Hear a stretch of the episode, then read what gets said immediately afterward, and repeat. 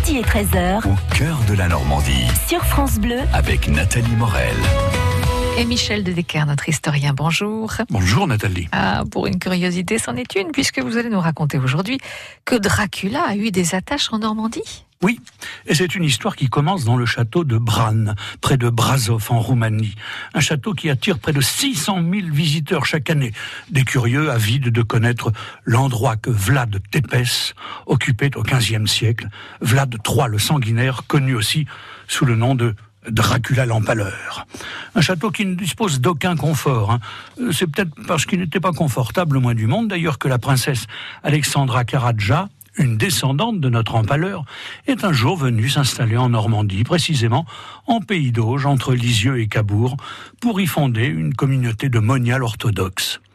Et pourquoi est-elle venue s'installer à deux pas de notre côte fleurie, cette arrière, arrière, arrière petite fille du prince des vampires, cette princesse au sang bleu dont l'ancêtre émettant le sang rouge?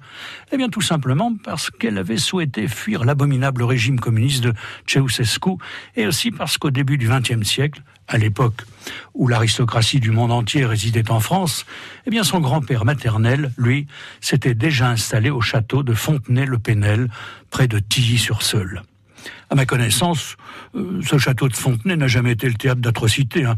Le grand-père de la princesse Dracula du pays d'Auge n'y a jamais empalé qui que ce soit, et quand on allait lui rendre visite, on n'était pas vraiment obligé de se glisser un collier de gousse d'ail autour du cou.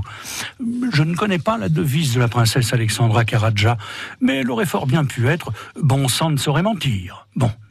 Est-ce que Dracula et son château seraient aussi célèbres si le romancier irlandais Bram Stoker ne lui avait imaginé l'existence gothique d'un habile empaleur à qui il arrivait tout de même d'enterrer ses victimes à mi-corps hein, pour pouvoir paisiblement leur broyer la tête? Et puis, comme il ne manquait pas d'imagination, l'idée lui venait parfois de les faire bouillir quand il ne les obligeait pas à se dévorer entre eux. Mais bon, tout ça se passait dans le château de Transylvanie. En pays d'Auge, dans le château de Fontenay-le-Pénel, c'était beaucoup plus calme.